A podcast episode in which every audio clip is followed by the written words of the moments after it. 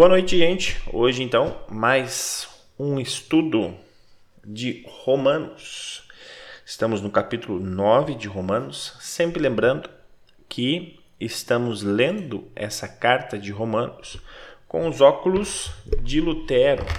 Né? Mostro aqui para quem está assistindo uh, Obras Selecionadas, volume 8 um comentário de Lutero de 1515 e 1516 sobre a carta aos Romanos. Um comentário que ele fez durante uma disciplina que ele tinha na faculdade, onde então ele ensinava uh, sobre Romanos. E assim como na semana passada, onde nós identificamos um erro nesse escrito de Lutero, hoje tem mais um. E como eu disse, é sempre bom achar erro de Lutero, porque a gente vê quão falho ele era, né? Mas sempre lembrando que aqui é um escrito bem, bem, digamos assim, era recente de Lutero, né? 1515, antes do dia da reforma, né? 1517 ou antes do ano da reforma. Mas hoje também tem um erro de Lutero aqui, bem interessante, que um pouco mais tarde ele se ele se retrata, né, desse erro, não relembrando aquilo que ele escreveu nessa carta, mas é, tendo, digamos assim, um outro entendimento sobre um assunto que não é muito relevante, mas é interessante. Carta de Romanos. Então eu convido vocês aí para abrirem a carta aos Romanos, enquanto vocês vão entrando. Ai, ai, ai. Eu esqueci, não pode ser. Eu vou colocar aqui para vocês então também a o texto bíblico para nós lermos de Romanos 9. Você pode acessar aí na sua Bíblia também, caso queira, né? Eu tô tentando, eu tô tentando colocar aqui. Mas eu não sei o que que aconteceu. Não, não é captura de tela, meu filho. É outra coisa. Sempre lembrando, né, hoje, para quem está no Spotify, dia 24 de junho de 2021, estávamos comentando sobre o aniversário da igreja, 117 anos. Então a gente fica muito feliz. Ah, achei. A gente fica muito feliz pelo dia de hoje e também que você possa colocar nas suas orações. Vamos lá então. Capítulo 9 de Romanos.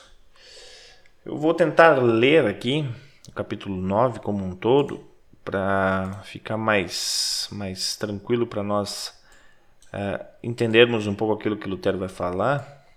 Acho que ficou um pouco pequeno aqui, vou abrir um pouco mais. Agora sim, agora sim. Vamos à leitura então, capítulo 9. O que eu digo é verdade Sou de Cristo e não minto, pois a minha consciência, que é controlada pelo Espírito Santo, também me afirma que não estou mentindo. Sinto uma grande tristeza e uma dor sem fim no coração por causa do meu povo, que é minha raça e meu sangue.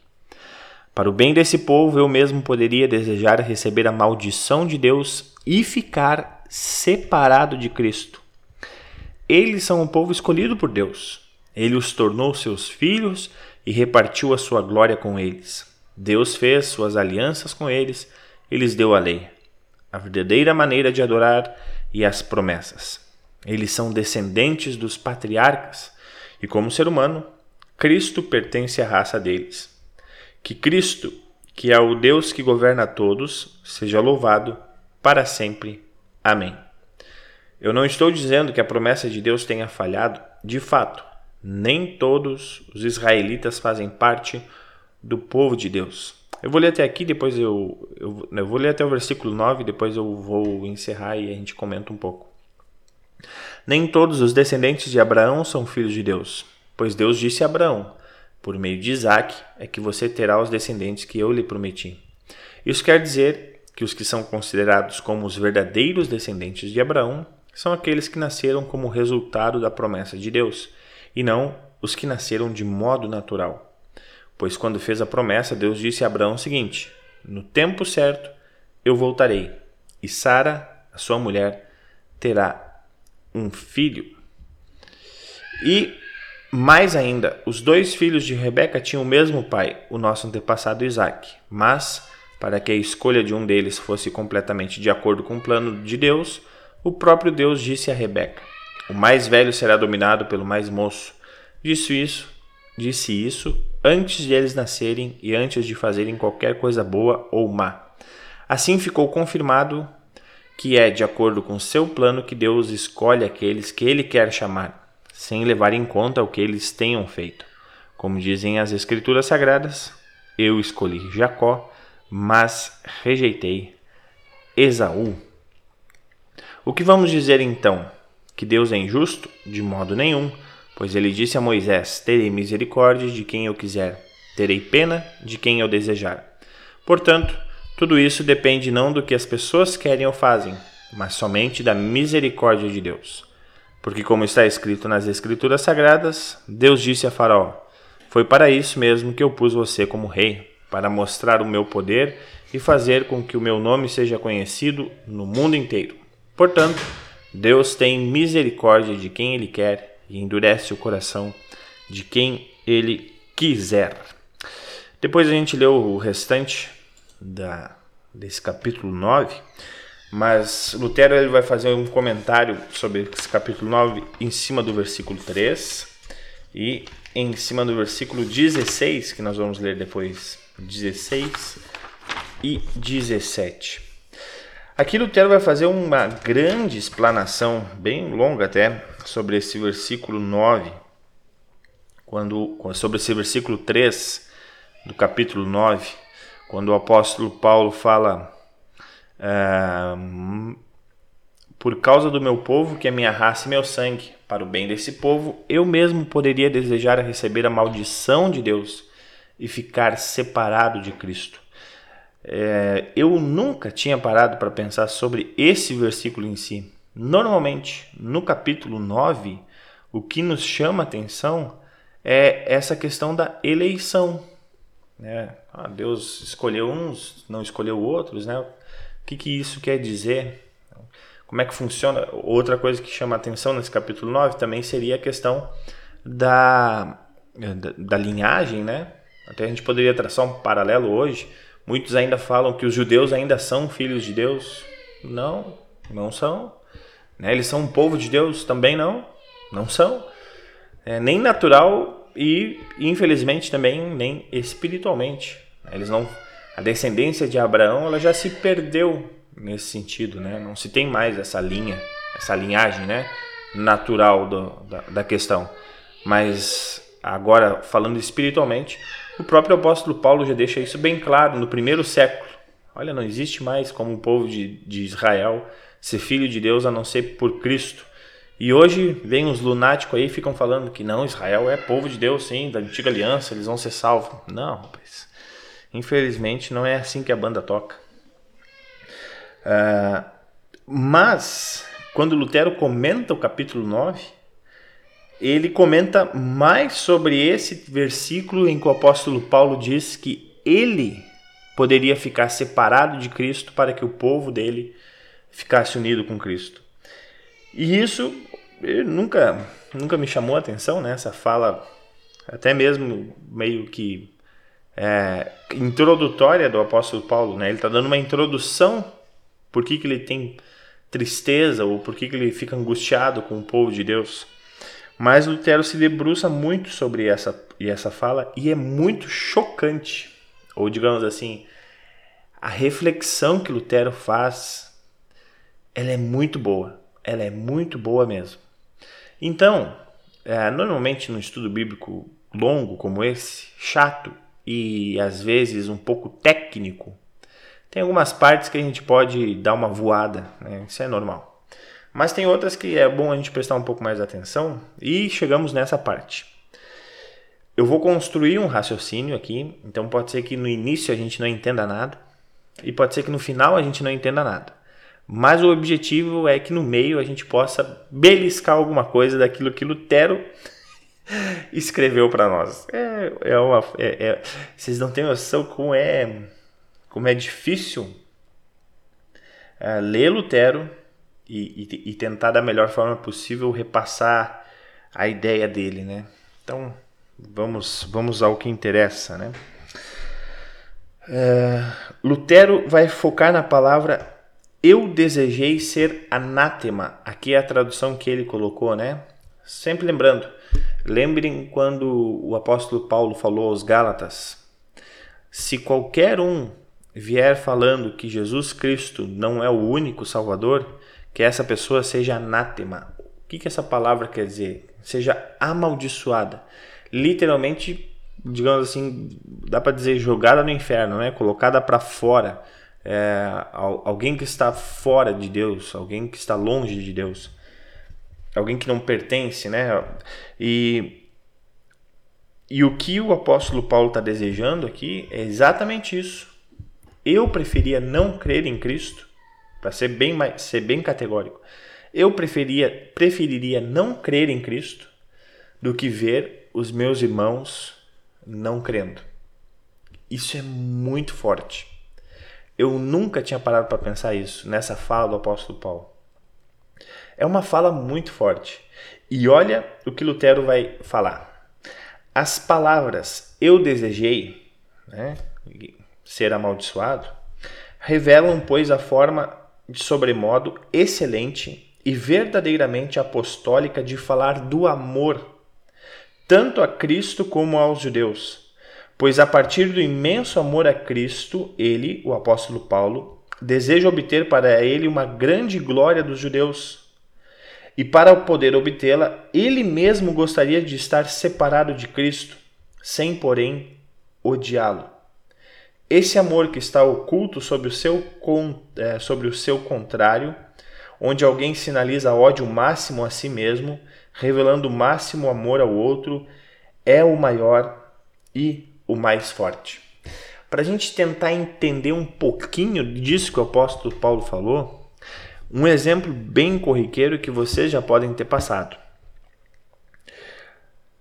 Normalmente as mães falam isso, né? A gente vê e às vezes tem reportagens e histórias que a gente acaba escutando de mães que dizem quando tem os seus filhos, seus filhos estão internados ou seus filhos estão com alguma doença, alguma coisa, e elas falam: Olha, como eu queria estar ali, né? como eu queria estar ali sofrendo por isso. Ok? É, isso é uma coisa que a gente consegue imaginar. E isso é uma coisa que a gente poderia pensar: pô, eu faria isso pelos meus filhos também, ah, eu faria isso para uma pessoa que eu gosto. Mas o apóstolo Paulo ele é tão absurdo que ele fala: eu queria fazer isso para esses caras que querem que eu seja preso. Ele está escrevendo aos romanos e ele sabia que lá os judeus queriam que o apóstolo Paulo fosse morto.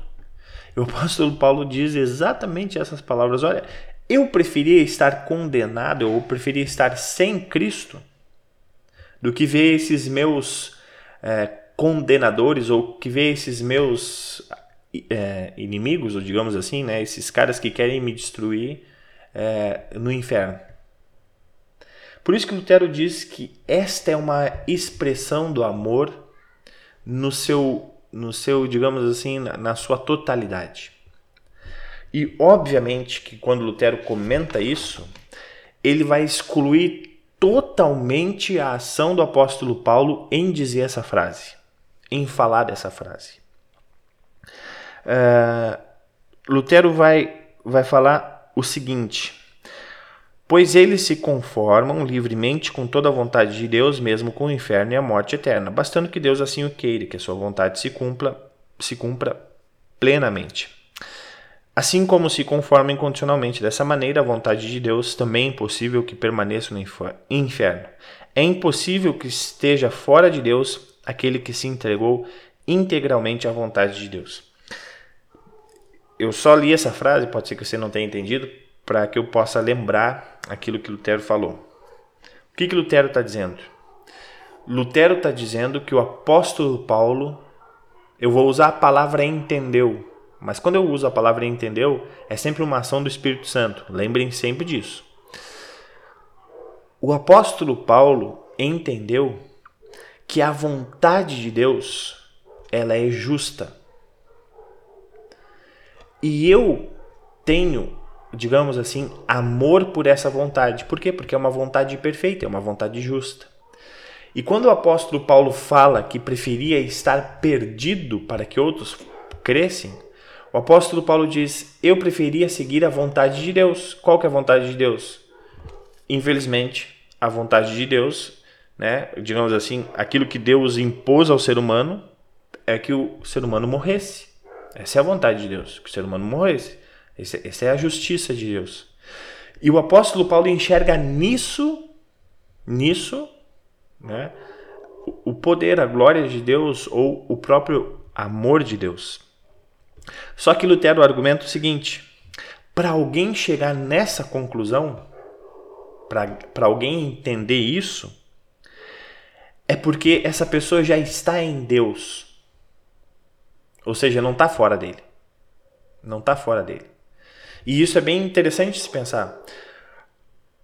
Alguém na humanidade já disse essas mesmas palavras do apóstolo Paulo sem crer em Deus? Não tem como. Porque a pessoa que não crê em Deus, ela vai olhar para Deus e vai dizer que Deus é injusto. Que Deus não tem amor pelo ser humano. Bom, o, o, o apóstolo Paulo está dizendo que o amor de Deus está no cumprimento da sua justiça. Que é o que? Que o ser humano que o ser humano morra. Por quê? Porque é, é, é essa a justiça de Deus. Não porque Deus é mal, mas porque o ser humano acabou sendo mal com Deus. E isso o acarretou nesse sentido de ser, infelizmente, morto eternamente. Então, sentir a justiça de Deus integralmente é algo que somente aquele que está em Deus consegue fazer. Consegue fazer. Porque ele entende, como eu falei antes, através do Espírito Santo, que a vontade de Deus, ela não é má. Que a vontade de Deus, ela é justa. Ela é perfeita. E aí é interessante é, que esse sentimento do apóstolo Paulo de olhar para a justiça de Deus e enxergar ali perfeição né? olhar para aquilo que Deus disse para o ser humano, certamente morrerás, e ali enxergar a perfeição de Deus, ou seja, a justiça de Deus, ele vai dizer que da mesma forma é superabundante a graça de Deus se manifestando nessa renúncia que o ser humano tem de tentar entender que Deus é mau. Ou nessa renúncia que o ser humano acaba tendo depois de conhecer, depois de entender aquilo que Deus é. Então ele vai dizer que a graça aumenta ainda mais quando nós somos levados a reconhecer, a entender o poder de Deus. E aqui eu faço um pequeno parênteses para falar do erro de Lutero, né? mais um erro de Lutero aqui. Ele diz o seguinte: mas, se a pena do purgatório é esta, como me, como me parece ser, que as almas nas quais habita um amor imperfeito se arrepiam diante desta auto-renúncia até o momento em que a praticam e consentem em ser distanciados de Deus. É, Lutero, ele logo no início ele acreditava num purgatório, mas não no sentido de que alguém fosse lá e pagasse para tirar a alma. Ele pensava num ambiente onde as pessoas se davam conta da grandiosidade de Deus e ali elas acabavam ficando então é, essas que criam em Cristo, né? Ficavam um tanto quanto é, tristes, né? Nesse parágrafo aqui ele diz, olha, nesse lugar, nesse purgatório, então acontece isso. Lutero obviamente depois ele já desmancha toda essa questão do, do purgatório, né? Mas a reflexão dele aqui é interessante. Não é o me... não é aquele purgatório em que a pessoa ficava lá presa e aí se a família orasse ou pagasse uma quantia, ela era solta. Não, não era esse sentido que ele entendia. Mas ele entendia que, pelo menos esse parágrafo que nos mostra isso, né, que tinha um lugar onde a pessoa, digamos assim, se dava de conta de tudo aquilo.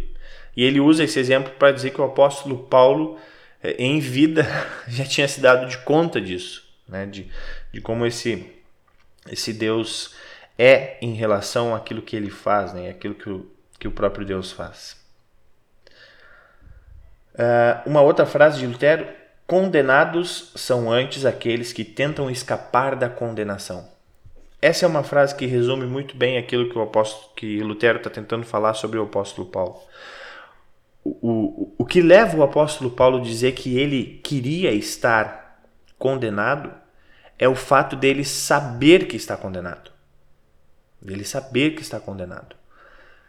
E Lutero diz: condenados são antes aqueles que tentam escapar da condenação. Para você hoje que crê em Cristo, você crê na salvação porque alguém lhe disse que você está condenado. Né?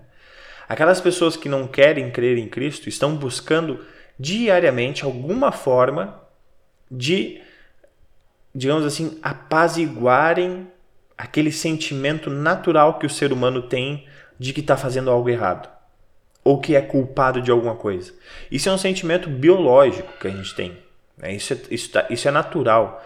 Todas as culturas, até mesmo na própria filosofia ateísta, se tem esse sentimento. Se é colocado. Alguns vão chamar de angústia. Né? Alguns filósofos vão chamar isso de angústia. Esse sentimento que a pessoa tem de, poxa, algo está errado. Mesmo eu não fazendo nada, eu sou, parece que eu sou o culpado de alguma coisa. E Lutero vai dizer que essas pessoas elas tentam de todas as formas aplacar isso, aplacar esse sentimento de culpa, aplacar esse sentimento de erro, de imperfeição. E a gente vê isso muito fácil no nosso dia a dia, né? Todas as buscas terapêuticas que existem, todos, é, to, toda essa papagaiada de ah, signos, horóscopo, horóscopos e terapia e não sei o que mais, né? De, de constelações e parará, tudo para te ajudar a, digamos assim, a placar alguma culpa ou algum erro. Bom, eu, eu não estou dizendo que terapias no geral são ruins, muito pelo contrário. Existem terapias muito boas que são é, excelentes de se fazer, mas a gente nunca pode é, taxar, digamos assim, que aquilo vai resolver todos os nossos problemas ou que aquilo vai resolver o problema que eu tenho. Pode resolver, Pode resolver e a gente espera que resolva. Mas o problema é quando a gente já vai com, com essa questão, não, vai resolver. Vai resolver. E aí chega no final, não resolve, ou apenas dá uma camuflada, né? ou apenas nos engana por um momento.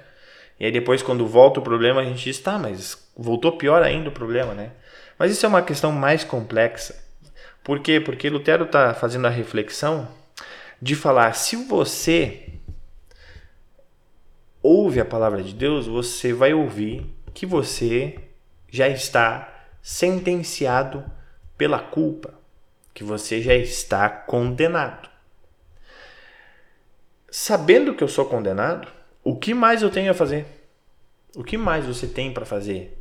Depois que alguém te diz, cara, tu é condenado. Não tem mais o que fazer. não tem, não tem. Se fosse aqui no Brasil, abrindo parênteses, né? Se fosse aqui no Brasil, se alguém disser para nós, ó, oh, você está condenado, a gente dá risada, porque, porque a gente não vai ser preso, a gente vai poder fazer um monte de coisa e ser solto e, e ainda virar presidente da República. Ah, brincando. Mas vejam só, é, isso que o Lutero está tentando dizer, né? Condenado é aqueles que, que tentam escapar da condenação. Interessante isso. É...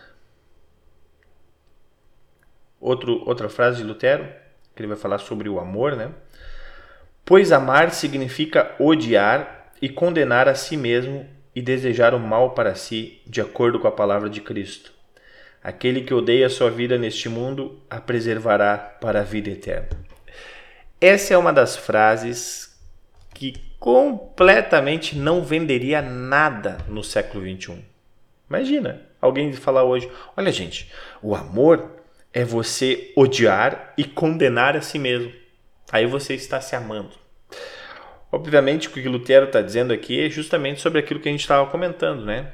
No momento em que eu sei que eu nada sou, né? fazendo uma paráfrase aqui com, com, aquela, com aquele ditado filosófico, né? Só sei que nada sei. A gente pode colocar só sei que nada sou. Olha só, hein? Eu acho que dá para patentear essa frase. Só sei que nada sou. Alguém já deve ter dito isso. Eu devo ter escutado em algum lugar. É, mas é uma boa frase. Só sei que nada sou. O que Lutero está dizendo é sobre isso. Olha, é, se você souber disso, você já parte de algo muito bom. Você parte do nada. Por que, que você parte do nada? Porque você vai partir daquilo que Cristo está te dando uma nova vida. Então é a partir de Cristo que nós podemos ser algo. É, até Lutero cita é, é, quando o apóstolo Paulo fala sobre, bom, agora é Cristo que vive em mim. E Cristo não é condenado. Esse é o pulo do gato. Essa é a, é a grande coisa que a gente não, não entende. É isso que o apóstolo Paulo está dizendo. Olha, eu sei como é maravilhoso sentir que eu não sou mais condenado, que eu sou salvo em Cristo. E como eu queria que as outras pessoas sentissem isso. E eu queria, de, eu queria tanto que os outros sentissem isso, que eu mesmo abriria mão da minha salvação. Mas é óbvio que ele abriria mão da salvação porque ele não fez nada para receber essa salvação. É óbvio agora que a gente está lendo esse texto, né, com esses óculos de Lutero. Mas, né, poxa, se eu ganhei aquilo totalmente de graça, por que, que eu não vou querer dar para outras pessoas e ficar sem? Né?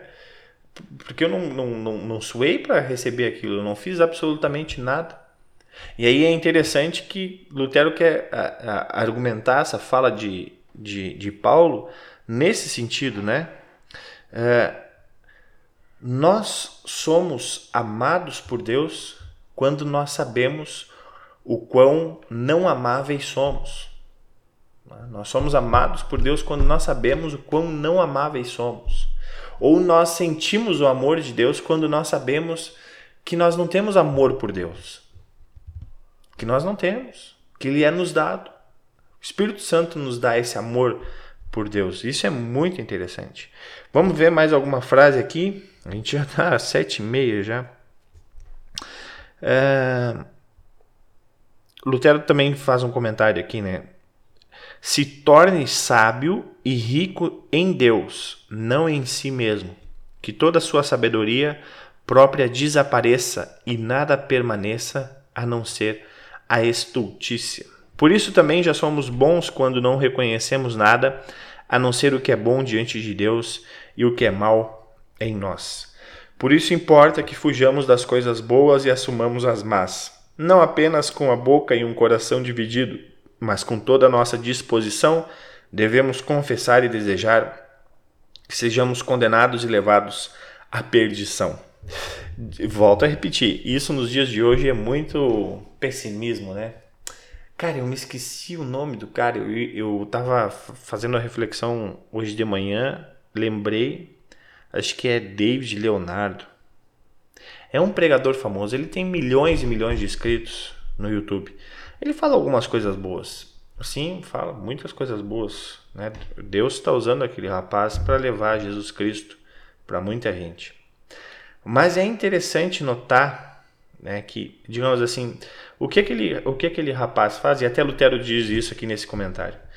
Aquele rapaz dá o, o, o a papinha, né? Dá, dá o principal, dá aquilo que vai fazer com que a pessoa sobreviva, aquela substância que é, ó, se você comer essa papinha aqui o resto da sua vida, você não vai morrer de fome. Ou seja, tá bom, ninguém quer morrer de fome. Então, Deus está usando esse, esse rapaz, esse moleque, o David Leonardo, né, para levar o evangelho. Mas é interessante que a crítica que é feita a ele é, é, realmente essa. E Lutero faria essa crítica a ele, assim como faria essa crítica ao próprio. Lutero faz essa crítica a ele mesmo, né? Nesse comentário que ele faz isso. Que, ok, nós comemos essa papinha. Né? O apóstolo Paulo usa também esse, essa terminologia, né? Ah, eu trato vocês com leite, mel, mas vocês não, não conseguem comer comidas mais, mais pesadas, né? Falando no sentido da teologia. Olha, eu quero ensinar para vocês uma teologia um pouco mais uh, que tenha mais substância. E por que, que isso é importante? Porque isso nos faz, uh, isso nos prepara mais para a vida. E aí a crítica que é feita a esse, a esse David Leonardo é que ele dá a entender que o ser humano mesmo crendo em Cristo, ele começa a ter algo bom. Que Deus pode olhar para o ser humano e ver ali algo bom. É, o que Lutero e o apóstolo Paulo estão tentando nos ensinar o tempo todo, principalmente o apóstolo Paulo, é exatamente o contrário.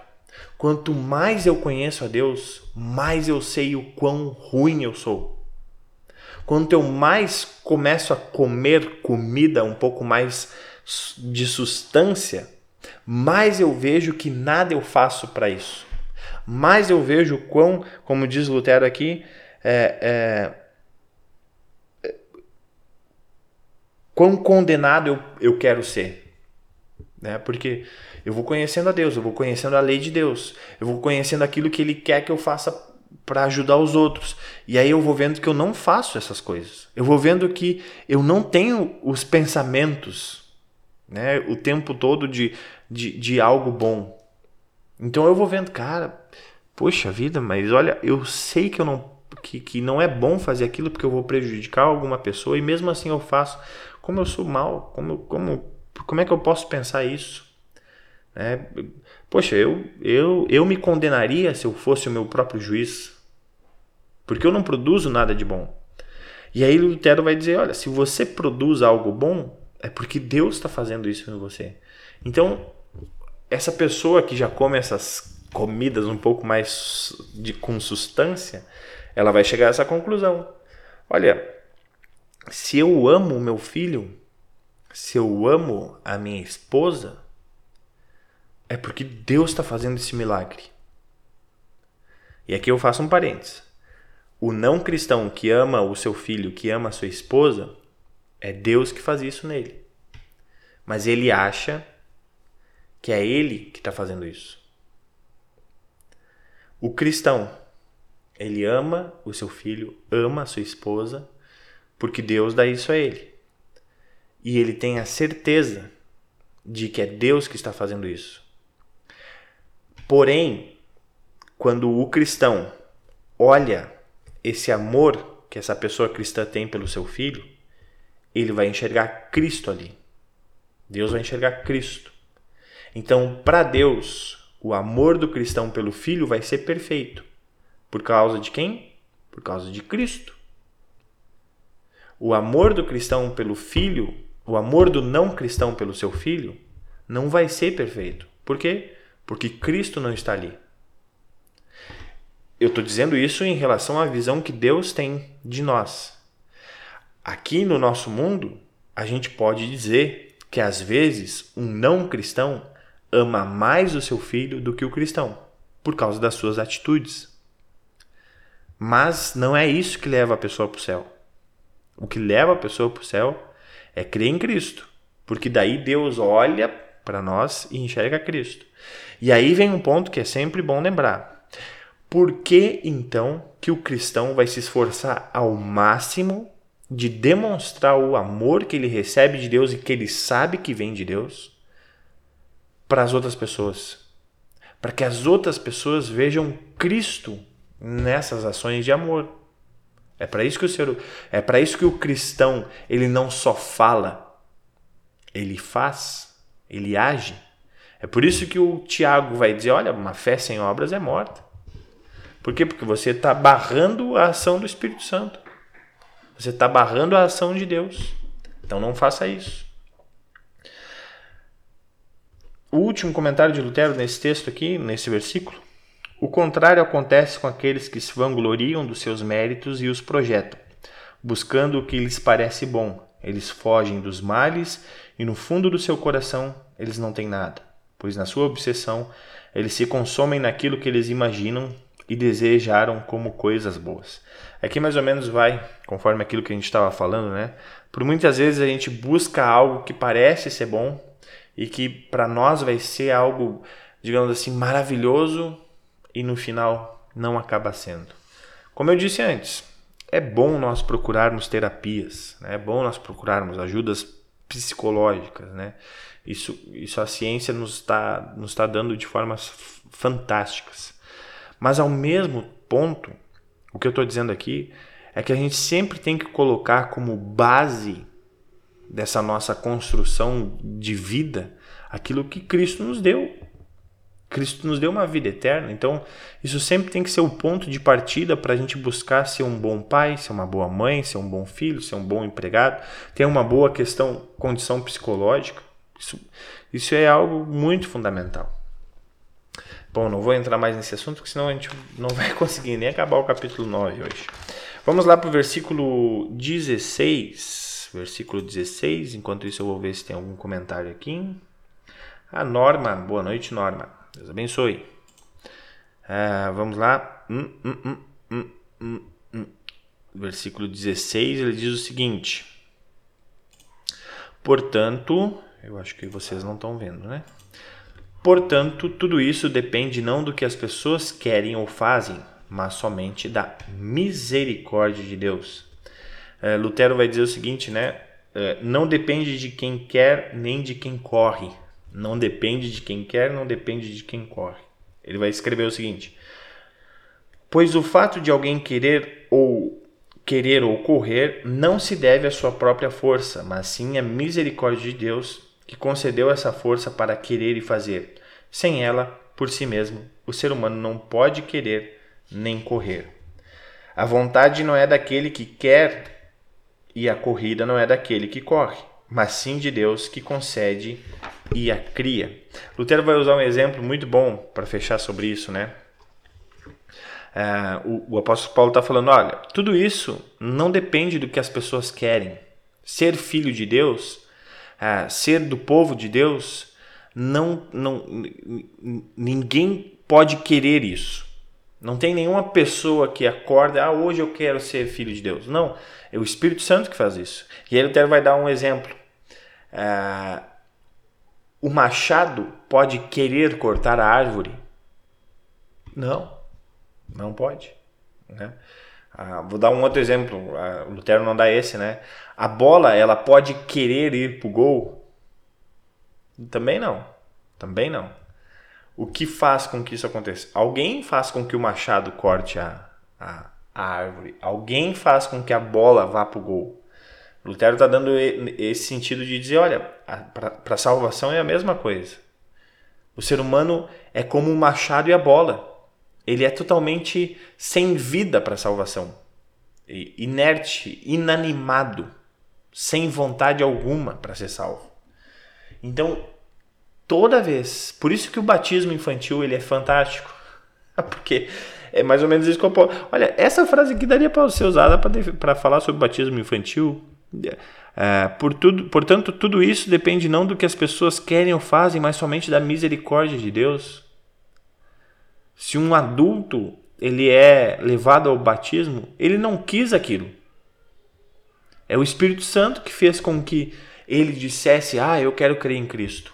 Não, não partiu dele. O apóstolo Paulo está sendo bem claro aqui, Lutero está dando esse exemplo, né? É...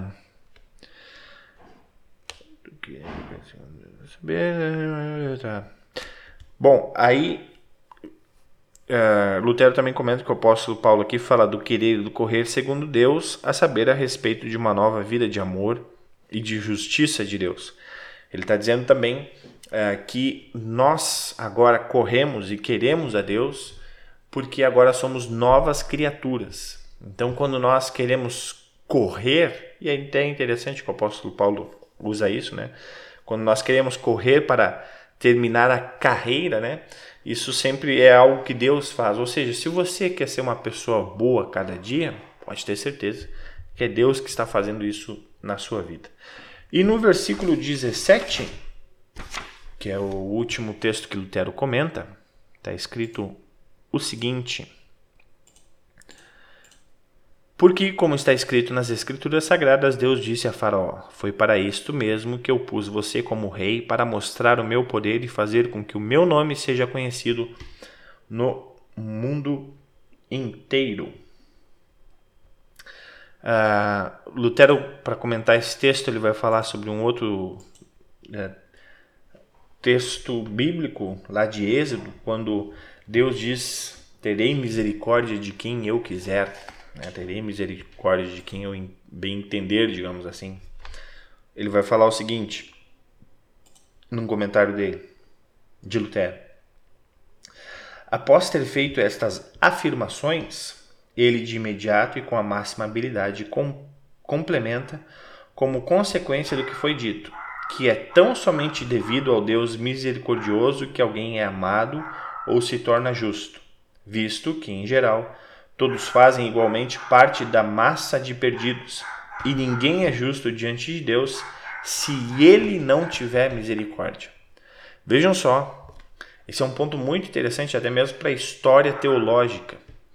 Lutero aqui já está argumentando, e ele está vendo isso na carta aos Romanos, que ninguém pode, diante de Deus, uh, receber algo.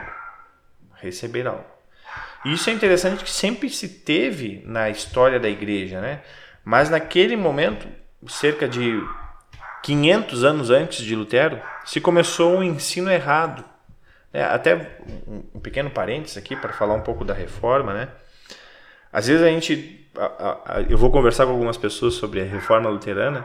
Algumas pessoas pensam assim: ah, então quer dizer que de Cristo até 1500 foi ensinado algo errado? Não, não, muito pelo contrário, né? A Igreja Católica eh, Apostólica Romana até o ano 1000, 1200, daria para dizer, sempre teve seus ensinos muito, muito bem firmados é, no texto bíblico. Daí a partir dali que começaram a entrar outras questões, né, que acabaram confundindo um pouco, digamos assim, e, e aí se dando a entender, assim, chegando ao, ao, ao, ao ponto máximo lá por, por volta de 1500 então, quando começou a se anunciar que a salvação poderia ser dada para aqueles que pagassem alguma coisa, para aqueles que fizessem algo nesse sentido. Então, ali, é, um espaço de tempo de 300 anos, o que para aquela época era um espaço de tempo curto, é, se teve essa, essa confusão. E Lutero aqui, que leu muitos pais da igreja, né?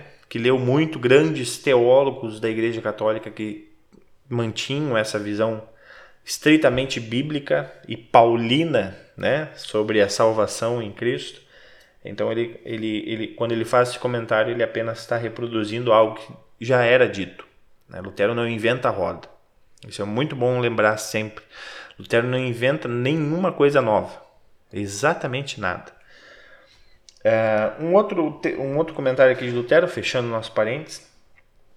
Sim, com maior frequência, sobretudo em nossa época, ele suscita o diabo. Ah, essa, essa aqui, essa aqui é fantástica.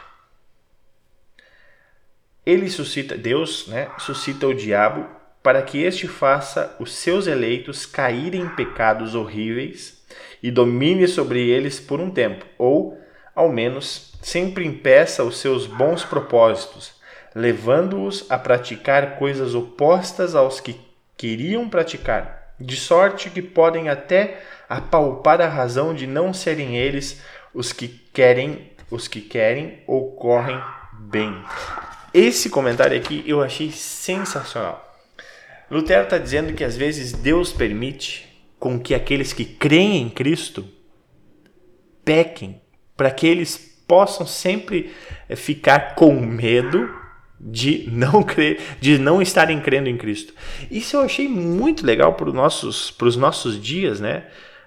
Infelizmente, se, uh, se tem algumas teologias hoje e que são muito bem fundamentadas, que elas são oriundas de uma chamada teologia da glória. A teologia da glória em si, na sua raiz, ela não veio como algo ruim, mas acabou se tornando algo ruim. E um dos, um, digamos assim, um dos da, das consequências dessa teologia da glória é enfatizar que os eleitos eles são reconhecíveis pelas obras que eles fazem, pelas obras que eles fazem. OK, isso de uma certa forma é interessante, porque você reconhece, às vezes você pode reconhecer um cristão por aquilo que ele está fazendo. Mas, por um outro lado, a pessoa pode fazer um monte de coisa boa e não falar de Cristo. Né? Então, como é que eu vou reconhecer que é um eleito se, não, se aquela pessoa não confessa que crê em Cristo? Então, qual é o ponto? O eleito é aquele que crê em Cristo. Ponto. E o que Lutero nos leva a entender aqui, ele fala que Deus permite que o diabo apronte com os seus eleitos para que eles entendam e sempre levem a reconhecer Deus como o seu único e suficiente, digamos assim, é, Salvador, no sentido de Ele é o único que pode me salvar. E isso é muito interessante. Pelo menos eu já tive essa experiência, né? Quando às vezes a gente se acha que está com uma fé grande, nossa, agora minha fé tá boa. Cara, agora eu tô entendendo teologia. Agora, olha, essa semana eu fiz um monte de coisa boa. Caramba, fui lá no Boas Novas, né? Tô com um projeto aí de plantar uma igreja. Nossa, mas eu tô bombando. Aí quando vê, vai lá Deus e né, parece que acontece uma coisa assim diz, mas Lucas, tu é um boca aberta, tu é um ordinário, um cafajeste, não um canalha. É o tipo de pensamento que tu teve. E digo, ah, depois que passa tudo, eu é, Deus, obrigado por me lembrar quem eu realmente sou. Alguém que necessita da tua misericórdia o tempo todo. O que Lutero então está nos dizendo que o eleito é esse cara. É esse cara que diz quão pobre pecador eu sou o tempo todo. Miserável que sou. E não o cara que diz, olha, né, aquele lá é, é um eleito, porque olha tanto de coisa que ele faz. A pessoa então está dizendo que ele é eleito pelo que ele fez? Ou pelo que ele está fazendo? A pessoa não olha para ele. Poxa, aquele cara lá é um eleito? Mas olha quão bandido ele é. Não, mas ele crê em Cristo. Ah, mas será que é? Não, mas ele crê em Cristo. Vou, vou dizer o quê? Que ele não é um eleito? Por, por aquilo que ele faz? Se as obras dele demonstram se ele é um eleito ou não, então a salvação, a eleição não é por graça. Mas aí que vem o, ponto, né? Obviamente que nós que cremos em Cristo, nós sempre estamos lutando contra isso. Nós não vamos nos deixar, digamos assim, levar pela maldade que nós temos. Mas é interessante que Lutero nos diz isso, que às vezes Deus permite que o diabo faça os seus eleitos caírem em pecado, para nos lembrar de quem somos. Esse é fantástico. E, e, e aqui não tem como não lembrar de Jó, né? Jó nos ensina isso, né? Ah, o diabo chega, é, deixa eu lá testar esse teu eleito aí para ver se realmente ele, ele, ele crê em ti. Aí o que, que acontece no final? O Jó reconhece: Ó oh, Deus, pode me matar. Eu, eu não sou nada não tenho nada para dizer, não tenho nada para fazer, não tenho absolutamente nada o que fazer, então pode me levar. E aí Deus diz: "Ó, oh, tá aí, ó. Ele reconheceu quem eu sou. Então, isso é muito interessante. Essa frase, essa fala de Lutero aqui é sensacional. Bom, OK, gente. Uhul. Conseguimos.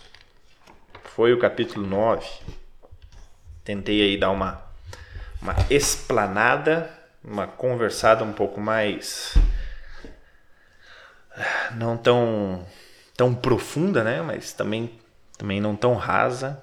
Espero que vocês tenham entendido pelo menos alguma coisa, né?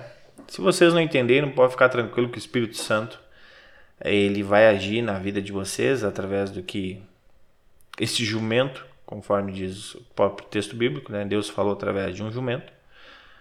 Então, que vocês também possam guardar no coração de vocês isso que Deus nos ensina, né? Não é o pastor Lucas, não é Lutero, não é o apóstolo Paulo. Nossa! Essa frase ficou muito ruim. Eu me coloquei junto com Lutero e o apóstolo Paulo. Que Deus, Deus tá olhando, é, eu vou ter que, eu vou ter que fazer o Lucas cair em pecado de novo, porque tá se achando muito. Mas o que eu queria dizer era que é, é Deus que nos ensina, né? Então ele usa ele, ele usa todos nós para nos ensinarmos mutuamente. Ok, gente? Ah, não. Tava tão, tão interessante o estudo, acabei falando demais. Um abraço para vocês. Semana que vem nós estamos aqui de novo. Lembrando que no nosso culto de domingo teremos eleição. Peço que vocês então coloquem nas suas orações esta, esse nosso momento de eleição.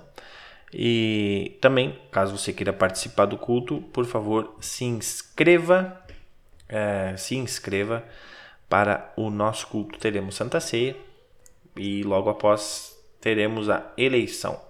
Você pode participar presencialmente no culto lá ou é, participar também de forma online, ok? Um abraço a todos, que Deus os abençoe, que Deus os guarde. Obrigado pelo carinho, Obrigado pelos comentários lá. E até breve. Beijo. Deus cuida.